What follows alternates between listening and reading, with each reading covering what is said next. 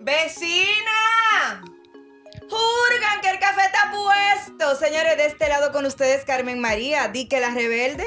De este lado Mariel Valdés, dice que la sumisa, la escritora. Y de este lado la humana, Francia Céspedes, pero realmente yo soy la coach. De este otro lado, Wendy Taktuk, la fotógrafa, disque graciosa. Bueno, y Vecinas no es más que un lugar donde encontrarnos de manera cercana. Gente cercana con humanos cercanos. Vecinas es un lugar donde encontrarnos con tus emociones, tus sentimientos y cada punto de vista que tenemos estas cuatro damas que además somos hermosas. Ustedes no lo saben, pero yo sí. Así que Aquí estamos, las vecinas. Y si te gustó lo que escuchas, pues compártelo y aparte de eso, suscríbete a todas nuestras plataformas digitales. Recuerda que estamos en Spotify y en las demás. Y en Instagram, arroba lasvecinas.dr. Sin más, bienvenidos a nuestro podcast. Vecinas. Vecinas. Vecinas. Hola vecinas, me extrañaron, sobre todo Ay, Wendy. Yo sé sí. que me extrañó el Por episodio. Mariel, me hiciste falta porque necesitaba, necesitaba apoyo de mi lado. Porque Claro. era suavecita. Y bueno, eso ha sido la retroalimentación que he recibido, Francia. O sea, me dijeron, te dejaron solita. Solita Guau. estuviste ahí. Mariel hizo falta Wendy, para apoyar. Yo soy tu complemento, yo soy tu complemento. Señores, dejen el drama, por favor. No es ningún drama, mi amor. Mi amor, eh, necesito que Deja tus ustedes... celos. No es celos. Escuchen Ah. el episodio bien para que se den cuenta que doña Wendy Taktuk, alias la fotógrafa Micher, estaba de sacatation, mi amor, en el otro episodio. Sí, yo lo escuché. La verdad que lo manejaron muy bien sin mí en ese gallinario. O sea, Gracias. Debo de Señores, felicitarlas. Ay, muchas gracias a la reina del gallinario. Señores, hoy vamos a extrañar a Carmen, que por razones de trabajo no nos va a poder acompañar. Pero sin buscarle sustituta, tenemos un encuentro demasiado especial hoy. Ay, sí, muy chulo. Hoy tenemos en este vecindario a nuestra querida vecina María Eugenia Ricard. Ella es psicóloga. Bienvenida. Buenas noches, feliz de estar en este vecindario. Ella ni me dejan, ni me dejaron presentarte, ni me Ay, dejaron decir perdón. que tú eres psicóloga, María Eugenia. O sea, yo no estoy entendiendo. Tú ves que por eso yo que poner orden aquí. Lo que pasa es que nos emocionamos, Mariel, cuando tenemos vecinas que pueden estar con nosotros compartiendo este café junto a ustedes. Eso es así. Y ella casualmente viene a darnos unas cuantas herramientas eh, para nosotros, estos padres que hemos tenido un año de colegio virtual y ahora enfrentarnos a algo presencial. De verdad, yo particularmente tengo mi temor, aunque mi enano está muy emocionado con esta El, el enano de seis pies, que se sepa. ¿eh? Ella lo conoce porque fue compañero de su hija. Entonces, María Eugenia, nosotros queríamos saber más o menos que tú nos dieras unos tips para esa vuelta, para esa vuelta al colegio. Bueno, lo que pasa es que como conversaba con Francia, y ahí me gustaría como cederle la palabra antes de yo comenzar, eh, yo creo que hay dos grupos de padres que Francia estaba, estaba recalcando. Entonces, yo pienso que ese es un buen punto de partida para, porque no, no todos los tips van a aplicar para todo el mundo. Eso es verdad. Pues, Eso es así. Yo decía, yo le decía a, a, Maru, a Maru que yo siento que hay dos grupos de padres. De hecho, deben haber muchos más, pero como que de, cercanos a mí, tanto a nivel de coaching como a nivel eh, de, de amigos y familia, yo siento que están los padres que están cansados con J, vecinas, de que los muchachos estén metidos en la casa y están locos porque empiecen la clase para degaritar esos muchachos para el colegio. Y habemos otro grupo donde estoy yo, que somos los que todavía no estamos conscientes de que eso va a pasar, como que todavía yo no he salido a comprar mi amor ni una borra. Gracias. Bueno, Entonces, yo yo- tampoco. Yo siento que esos dos grupos de padres responden a dos cosas importantes y es uno, las experiencias o cómo fue nuestra experiencia de esa educación virtual de un año y medio, el término del año 2019-20 desde el punto de vista de, de calendario escolar y todo lo que fue el año 2020-2021 eh, de la educación virtual. Entonces, ese año y medio nos ha dado alguna información de nuestros hijos, eh, a nosotros mismos como padres nos ha puesto y nos ha, nos ha retado de alguna manera. Y yo siento que estamos divididos en esos dos grupos. Reitero, pueden haber más. Puede, yo creo, Francia, podemos agregar, y me siento identificada en este que te voy a decir, también están los padres que, al igual que Mariel, o sea, como que cierto temor de poder enviar, pero a diferencia, por ejemplo, tuya, Francia, de que tus hijas quieren volver a la escuela, la mía no. O sea, como que me dice, me gustaría que, o sea, como que no, y puede, y puede ser semipresencial. Wendy, yo tengo una y una. Yo tengo una, mi amor, que no quiere jamás en su vida ponerse un uniforme y la otra que me preguntó ayer que si ella puede ir el primer día. Bueno, el mío está, quiere ir realmente, pero puedo decir que a Gaetano fue uno de los niños que le fue muy bien virtual. Y yo no quiero que vuelva.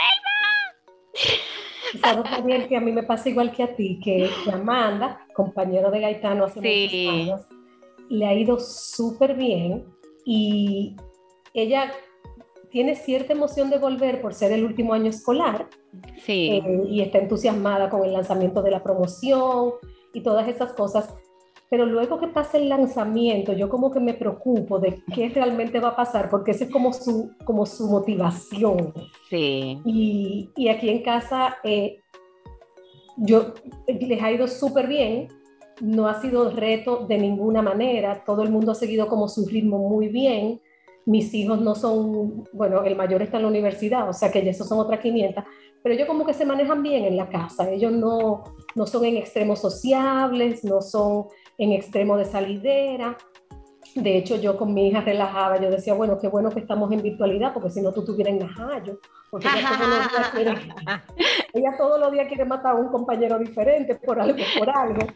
Eh, pero, pero también, eh, también empatizo con ese grupo, Francia, como, como, el, como tu hija, la que sí quiere entrar al colegio. Y, y empatizo con la, con la discrepancia que hay entre niños que quieren entrar y padres que quisieran que se quedara en la casa.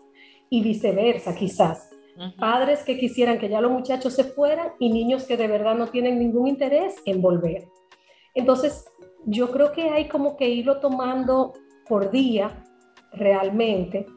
eh, y esos niños que tienen temor de volver, a mí me parecería un- una sugerencia, como que empezar a hacer pequeños encuentros en casa de tres o cuatro amiguitos cercanos para que empiecen otra vez a sentir literalmente, físicamente, el contacto, así sea lejano, ¿no? Pero con el otro, porque que realmente estamos hablando de un grupo que tiene un año, por lo menos, nueve meses, Sí. digamos. Nueve meses, porque ya los últimos meses como que ha sido un poco más laxo, que el contacto ha sido a través de pantalla. Claro. Maru, ujú. pero una cosa que, que yo te pregunto, tanto como psicóloga como una educadora y una mujer que se ha relacionado por muchos años con esa necesidad de acompañar a los padres, de escoger el preescolar que van, o sea, todo lo que tiene que ver con la educación de los infantes, de los pequeñitos. Yo diría que los pequeñitos han sido los más sacrificados, obviamente, eh, porque muchos padres, hasta por un tema de que el niño no se adaptó a la pantalla, pues simplemente no estuvieron eh, colegiados este año. Ese niño, para que, para que le podamos dar como por lo menos un tip a cada grupo de padres y madres. Esos niños que estaban acostumbrados a ir a un preescolar o a, como le llaman mucha gente, a un cuido o a una estimulación temprana, y de repente, trancado. Y ahora en agosto vuelven para el colegio. ¿Qué, ¿Qué pudiéramos los padres de niños pequeños? Ay, yo me digo así como si yo tuviera chiquita, pero no. Exacto. Pero ¿qué pudieran la- las madres y padres de bebés, de infantes, crear? Además de eso que tú decías, me parece muy oportuno, de comenzar a involucrarlos en la parte afectiva. ¿Qué otras herramientas quizás como padres nosotros pudiéramos comenzar a promover y a crear en nuestra propia casa para que ellos le vayan perdiendo un poco el temor a, e- a esa interacción que tienen un año y un año y pico sin tener? Mira, yo pienso que desde la casa, bueno, antes de hablarte desde la casa, te puedo comentar que yo sé de, ya la mayoría de preescolares ya tienen campamento, como para poder empezar esa inducción.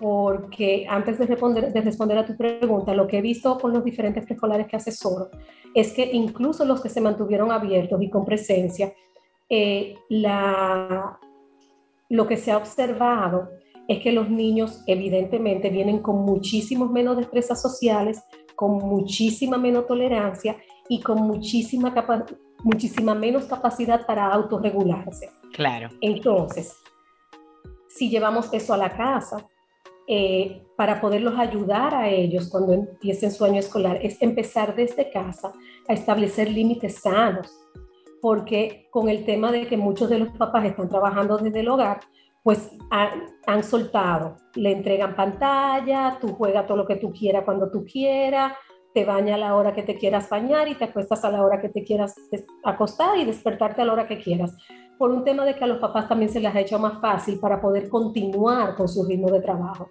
en buen dominicano, Maru, vamos a volver a la estructura. Hay que volver a la estructura definitivamente, mm, no, no solamente para ayudar al preescolar, sino para ayudar a los niños, porque definitivamente un niño que no tiene estructura es un niño que no está seguro. Claro. O sea, si yo como niño puedo hacer lo que quiero y yo soy el que mando por encima de mi mamá y mi papá, entonces, aunque se siente muy chulo, llega un momento que como que ¿quién me está cuidando? Claro. ¿Dónde estoy?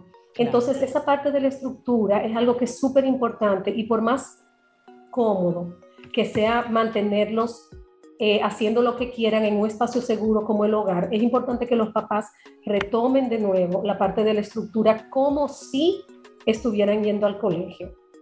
Excelente. Y ponerle horarios incluso dentro de la casa. O sea, el horario para desayunar, el horario para jugar, el horario para cierto trabajito académico, si es así que, si el, si el colegio lo, lo, lo requiere. Exactamente. Eh, incluso horario para, hacer, para bajar al parqueo. Ir retomando poco a poco esas cosas que antes se hacían. Porque si bien es, o sea, si, si vamos a empezar el año escolar de manera virtual como se está planteando, entonces vamos poco a poco también a irle dando las herramientas. A ese niño que tiene miedo, ok, vamos a ir trabajando cómo, en, cómo relacionarte cuidándote también. Pero para, para, hacer eso lo tiene que hacer con otros niños. Exacto. Puede empezar practicando con mamá, puede empezar practicando con papá, con nana, con abuelo. El distanciamiento, la mascarilla, la visera. Eh, yo he visto y yo uso mucho el el alcohol colgado del cuello como si fuera un bobito, uh las manos con frecuencia, como que irle dando toda esa seguridad. Y yo creo que también como padres, irle bajando un poquito el temor al COVID, manteniendo el respeto. Claro, y la prudencia. Tú sabes que... La prudencia, pero es una enfermedad que ha venido a quedarse. Eh, y yo pienso que además de a quedarse, Maru y, y, vecinas, a revelarnos también el nivel de conciencia que tenemos que tener hacia lo desconocido, la capacidad que tenemos todos los seres humanos. El COVID nos ha dado un regalo a todos, es la capacidad que tenemos de rediseño constante, de adaptabilidad, que no es verdad y que, que yo no sé adaptarme a los cambios. No, tú sí sabes, lo que pasa es que no habías tenido en tu vida probablemente una circunstancia que era o te adapto o te, o te aclimato o te mata el clima. Yo puedo comprobarles, vecinas, en mi caso, yo soy de aquí, Maru, para que tú sepas, que no te voy a decir la otra que es como yo, pero está por aquí también y no es Wendy. Eh, yo soy muy de estructura. A pesar de las edades de mis hijas, que son adolescentes, yo siempre he tenido horarios y, he establecido límites, porque creo que la disciplina, como tú y yo lo hablábamos también fuera de este podcast, tiene un, un olfato y un aroma muy bueno y muy saludable hacia el éxito. Entonces, a pesar de todo, mis hijas saben que hay una hora para levantarse, una hora para bañarse, una hora para comer, una hora para merendar, un tiempo de pantalla, un tiempo de compartir en familia, un tiempo de ocio, o sea, como que eh, yo entiendo perfectamente lo que tú dices, porque desde que mis hijas nacieron, ese ha sido el, digamos que el, modus en el que ellas han crecido, pero tenemos una gran población de padres que producto de lo que tú decías, que el trabajo se lo tuvieron que llevar a casa y para poderse sentar en una reunión necesitan que el niño esté tranquilo y la única manera en que el muchacho está tranquilo con, una, con el Dios pantalla, como yo le llamo. Entonces llegó el momento y el reto ahora, para no llamarle etapa difícil, sino más bien vamos a llamarle nuestro nuevo reto ahora con la pseudo normalidad, es comenzar a desmontar hábitos que si bien es cierto nos ayudaron en el proceso de la educación virtual o del trabajo desde casa, en este momento pueden ser grandes eh, conflictos hacia que tu hijo se adapte a compartir con el amiguito de manera presencial y no virtual. Claro, claro. Pero sí, y veo, y veo una ventaja. ¿Por qué? Porque en la mayoría de los casos, en la mayoría, la estructura estuvo. O sea que a ley de una conversación de que, bueno, qué bueno que ya estamos saliendo de pandemia, qué bueno que ya vamos a empezar a socializar de nuevo y vamos a retomar nuestros viejos hábitos. Eso obviamente no va a pasar de hoy para mañana, va a tomar unos días, en otros casos va a tomar semanas, dependiendo de, del niño y del, padre. Niño, claro. Y del padre. Sí, exacto. Y del, de la constancia sobre todo. Exactamente, hay padres que son muy constantes y hay padres que, que la constancia les es un reto en, en sus propias vidas. Entonces lo van a hacer dos días, tres días, van a soltar, saber que cuando suelten van a empezar de cero otra vez. Entonces eso, eso puede ser como un aliciente como para mantenerse firme en, en eso. Maru, ¿y qué pasa, por ejemplo, con esos niños? Porque te lo pregunto porque tengo dos sobrinas que empezaron en un colegio nuevo eh, en pandemia virtual. Eh, para ellas sería un reto muy grande porque entonces van a estar conociendo, bueno, vamos a decirlo así, eh, face to face, sí. a los amiguitos. incluso la más pequeña que tiene seis años, la inquietud de ella es que ella no va a conocer a nadie o sea, cuando ellas se enfrenten a eso. Y pues su mamá, tú sabes, aunque le dice, no, eso no es así, tú verás que te va a ir súper bien, tú verás, por más ánimo que le dé, la niña está en que ella prefiere quedarse a través de la pantalla. Entonces, ¿qué pasa con eso? Eh, me imagino que por la edad que me dices que tienes, uh -huh. eh, está, o sea, ella cursó primero de primaria en pandemia. Sí, en pandemia. Exacto. Uh -huh. O sea que ella salió del preescolar Ajá. para un colegio nuevo. Sí. O sea que los niños que, que va a conocer ahora hubiese sido el mismo cambio que le hubiese tocado en primero de primaria. Ok. O sea que podría es de ser que la mamá le puede explicar que mira, cuando tú terminaste preescolar, este era el colegio para el que tú ibas y estos son todos los amiguitos que tú ibas a conocer y entre ellos probablemente ninguno se conozcan, o sea que la situación no es solo para ti. Eh, ver también a nivel del colegio qué tanto el colegio permite que la mamá acompañe un ratico ese primer día. Hay colegios que no, que no creen en eso, hay colegios que sí, a mí me parece que, a mí de manera muy particular, que se puede ser un poco flexible al principio, porque también cuando estamos hablando ya de niños de 6, 7 años, o sea, esa crisis de llanto del día entero, eh, que nos acordamos de los niños de 1 y de 2 años, no va a pasar con niños de 6, 7 años. Ellos lo que requieren más bien es la seguridad de que mm. mami me está dejando y de contra le me pasé un año entero con mi mamá y con mi papá entonces, yo, me parece a mí como que ese simple poder entrar al aula, presentar, claro. sentarse un ratico, como que, wow, ¿quién es este nuevo amiguito? La profesora. Pienso que eso puede, pienso que eso puede, puede aportar bastante. Tú sabes que yo Maru, pienso que mucha... Eh, Ay, perdón. Bueno. Eh, disculpa, Francia. Eh, Maru, ¿qué pasaría con esos niños y, esa, y esos padres que les tocaba llevar a sus hijos por primera vez a un colegio? O sea, que son niños que no han tenido contacto nunca, no saben lo que es la estructura mm -hmm. de la escuela. Entonces, tú como eh, padre quizás primerizo eh, tienes temor de dejar a tus hijos con otros hijos, pero hay, claro. hay niños que no están acostumbrados a estar en contacto con más personas. Claro. O sea, les cuesta porque solo reconocen o la persona que lo cuida, o sus papás, o su abuela, o su tía cercana. No reconoce a más nadie. Lo que pasa, lo que, lo que yo veo que pasa ahí en esa primera experiencia, por ponerlo de esa manera, tiene, para, desde mi mirada, tiene una ventaja porque solemos poner a los niños en el preescolar muy chiquiticos, o sea, a veces hasta antes del año.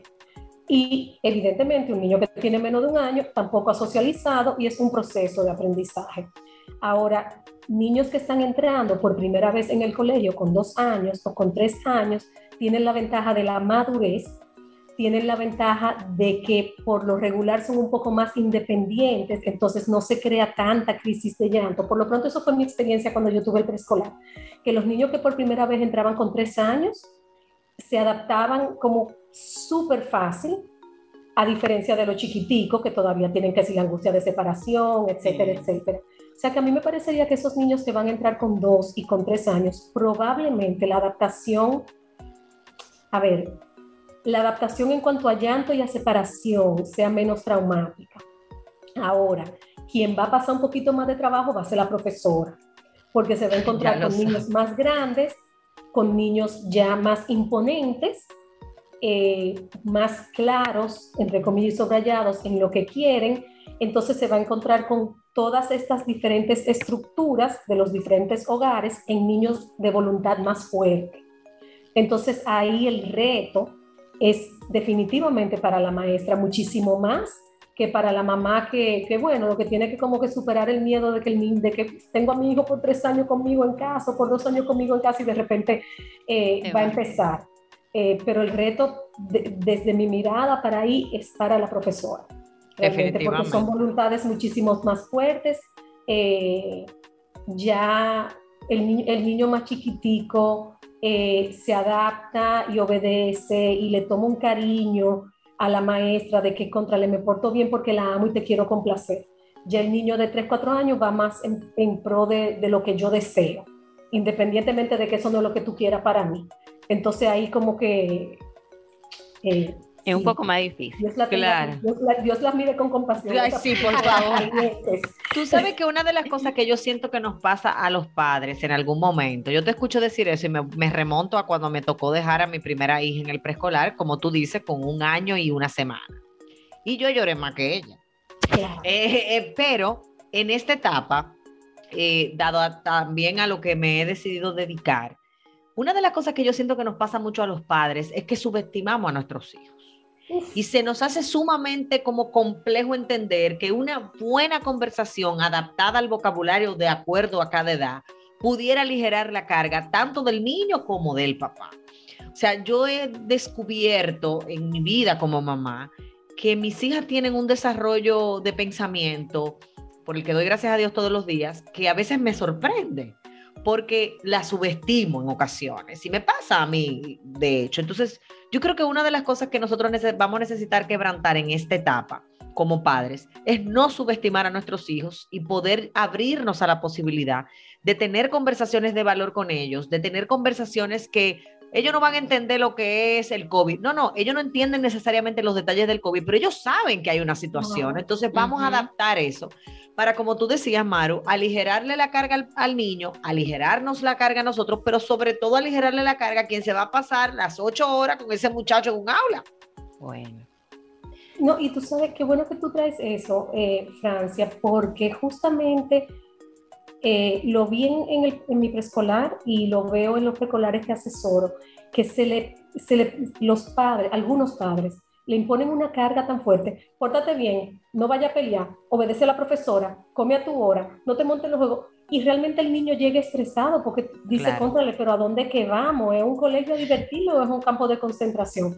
Diferente es que tú le digas, diviértete, que la pases bien, en lo que tú estás aquí divirtiéndote con tu profesora Mariel, yo voy a estar trabajando desde que se termine el trabajo, yo te vengo a recoger, yo estoy seguro que tú la vas a pasar súper bien. Y déjame decirte que me sorprendió en los, colegios, en los escolares que asesoro ver a los niños el día entero con su mascarilla y con su visera. O sea, tú ves a la profesora de que, ¡oh! respirando para un lado y los niños como si nada. Y los otros días tengo una de mis mejores amigas que tiene una niña de dos años vino al país y me dijo, Maru, yo me quedé sorprendida, o sea, ella se puso su mascarilla el vuelo entero. Ellos viven en, en Orlando, ella se puso su mascarilla el vuelo entero sin ningún problema, o sea que para lo, lo, que para nosotros quizás puede ser más incómodo porque tenemos los años que tenemos sin, sin, mascarilla, sin visera, hasta en algunos casos es parte de lo, de, lo que les ha tocado vivir a estos niños y, y, se adaptaron a eso como si se como a los pampers. A ti te ponen un pamper ahora y te vas a sentir súper incómoda. Para ellos es lo normal. Tú sabes que yo pienso que. Esas cosas son muy normales ahora mismo. Yo pienso que el reto muchas veces eh, va a consistir en algunos hogares en lograr que el muchacho se quite la visera y la mascarilla. Exacto. Porque yo que tengo amigas también con hijos infantes, porque yo me le fui adelante, tuve a mi grupo, yo, ya yo salí de eso, pero yo tengo amigas con hijos pequeñitos que el niño entra en crisis cuando la mamá le dice te puedes quitar la mascarilla. O sea que ahí también se abren dos, dos grupos de, de, Claro. de realidades distintas. Y yo pienso que tiene también mucho que ver con cómo lo manejan los padres, porque quizás, no, y no sé si sea el caso, quizás a nivel de la calle y a nivel social, por el temor de que se te vaya a pegar algo, se maneja con mucha intensidad. No te quites la mascarilla. ¡ah! Y entonces de repente llegamos, quítate la mascarilla y como que espérate, ¿qué es lo que está pasando Decídete, aquí? claro. Entonces es encontrar ese balance de la importancia de ponerse la mascarilla cuando estamos en público y bien, y si te la bajaste por un segundo no se acabó el mundo, y si tienes que respirar, respira, y te, te higienizas con alcohol y no está pasando nada, entonces como que esa misma tranquilidad, llevarla al espacio de la casa, de mi amor, ya llegamos a la casa, estamos tranquilos, te puedes quitar la mascarilla.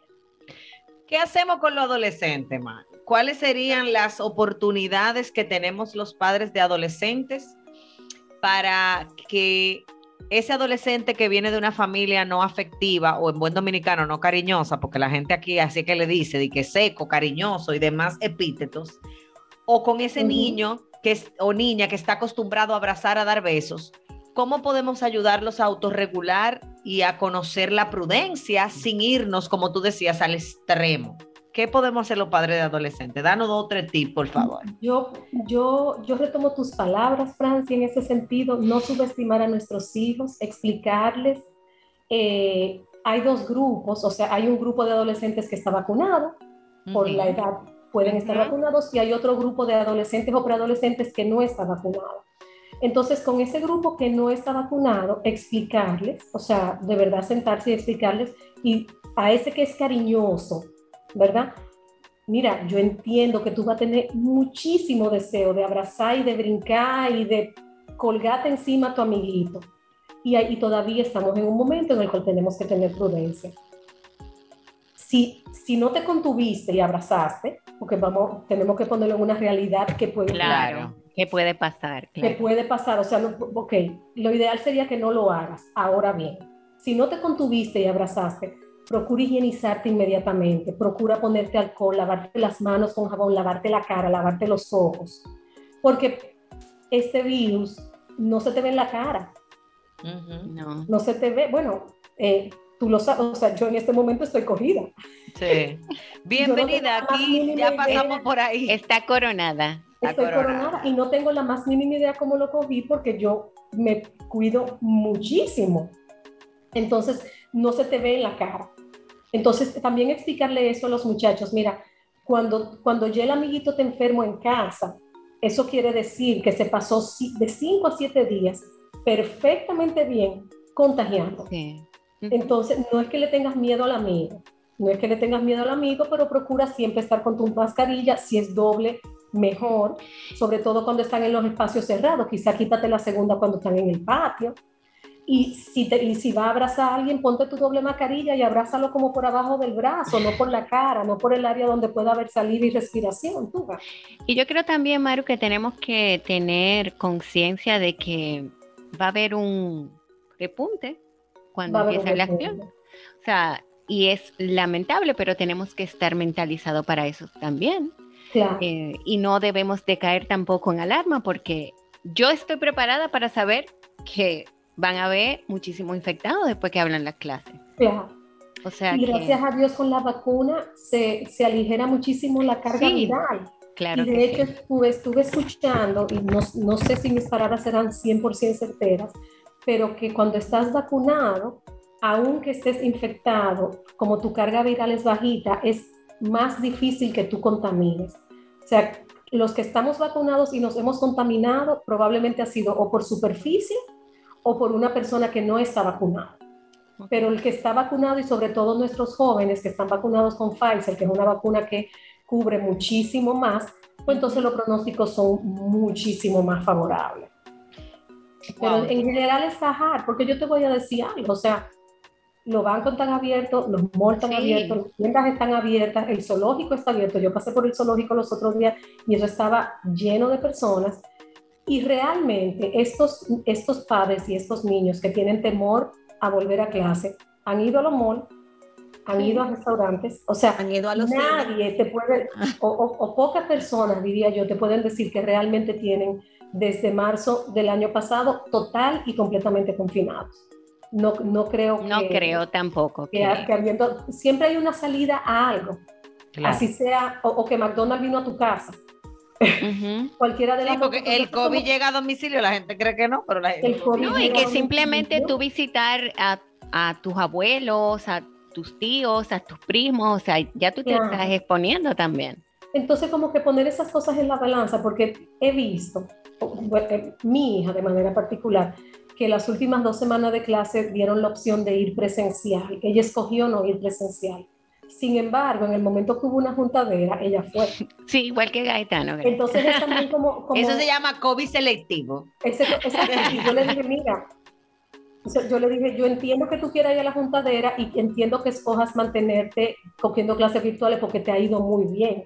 Ahora bien, no me digas que tú no vayas al colegio por el miedo al COVID, porque tú te Es- estás juntando. Claro, Claro. claro. Ahora, tú me dices que tú, va- que tú no vas al colegio porque tú escoges hacerlo porque el colegio te está dando esa oportunidad, pues eso está perfecto. Entonces yo creo que también que todos los padres deberíamos poder ver eso, o sea, poder ver claramente, pero ven acá, nuestro hijo anda con un chodique que no quiere ir, pero se está juntando con el primito, se está Ujú. juntando en casa del vecino.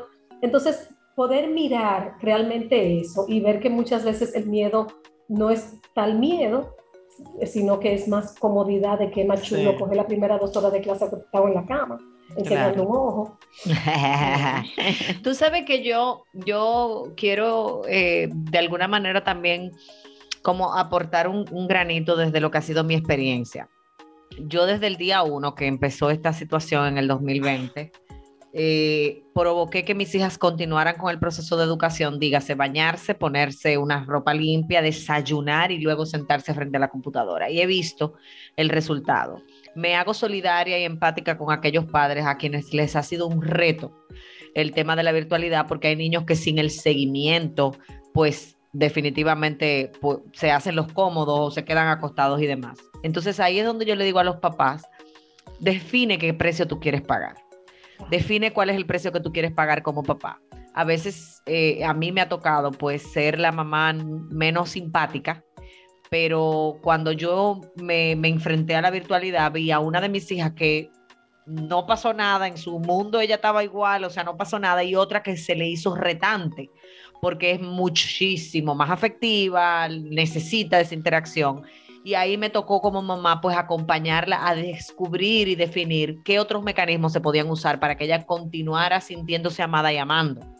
Señora, hay un video chulísimo en las redes de una maestra, hay varios, pero hay uno que a mí me gusta muchísimo, que de una maestra en Estados Unidos que tiene un estilo de saludar a sus chicos antes de entrar al curso, ¿lo han visto? Y con Ay, cada sí, con el niño, codo, ella la tiene un saludo diferente. Eso es de antes de la pandemia.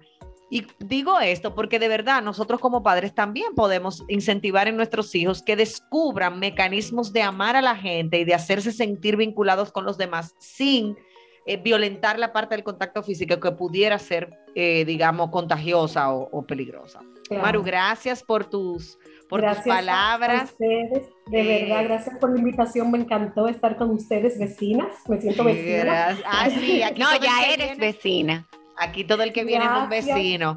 Después tenemos que seguir conversando y apoyando a nuestra comunidad de padres. Yo eh, pienso que hay una de las frases que más me gusta y que yo repito con mucha frecuencia es, eh, si, si nosotros entendiéramos lo- la fragilidad de la vida de nuestro, emocional de nuestros hijos, le colgaríamos un letrero que diga, contiene sueños, con cuidado. Así. Tratar con Sí. cuidado que contiene sueños. Vamos a apostar y a creer en que nuestros hijos, igual que nosotros, tenemos toda capacidad para adaptarnos y regresar a una pseudo normalidad que nos simplemente nos lleva a, como decía Maru, a ser cuidadosos, a implementar eh, estrategias y herramientas que nos permitan sentirnos seguros en el espacio que nos toque, ¿verdad? Cada quien en su realidad. Pero definitivamente, papá y mamá, recuerda que monkey see, monkey do. Hijos ven, hijos hacen. Si tú quieres un hijo feliz, necesitas ser un padre feliz, porque los hijos felices tienen padres felices. Así que conéctate con esta nueva normalidad.